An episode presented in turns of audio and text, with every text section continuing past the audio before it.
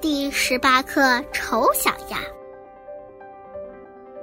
太阳暖暖的，鸭妈妈窝在稻草堆里等它的孩子出世。一只只小鸭子从蛋壳里钻出来，最后只剩下一个特别大的蛋。过了好几天，这个蛋才慢慢裂开。钻出一只一又大又丑的鸭子，它的毛灰灰的，嘴巴大大的，身子瘦瘦的，大家都叫它丑小鸭。丑小鸭来到世界上，除了鸭妈妈疼爱它，谁都欺负它。哥哥姐姐咬它。公鸡啄它，连养鸭的小姑娘也讨厌它。瘦小鸭感到非常孤单，就钻出了篱笆，离开了家。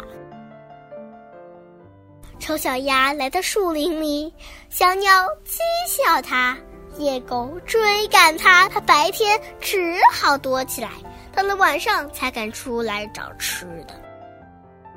秋天到了，树叶黄了，丑小鸭来到湖边的芦苇地里，悄悄地过日子。一天傍晚，一群天鹅从空中飞过，丑小鸭望着洁白美丽的天鹅，又惊奇又羡慕。天越来越蓝，湖面结了厚厚的冰。丑小鸭趴在冰上冻僵了，幸亏一位农夫看见了，把它带回家。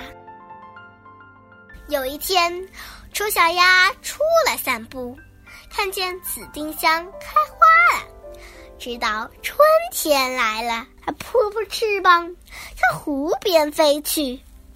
忽然，看见镜子似的湖面上。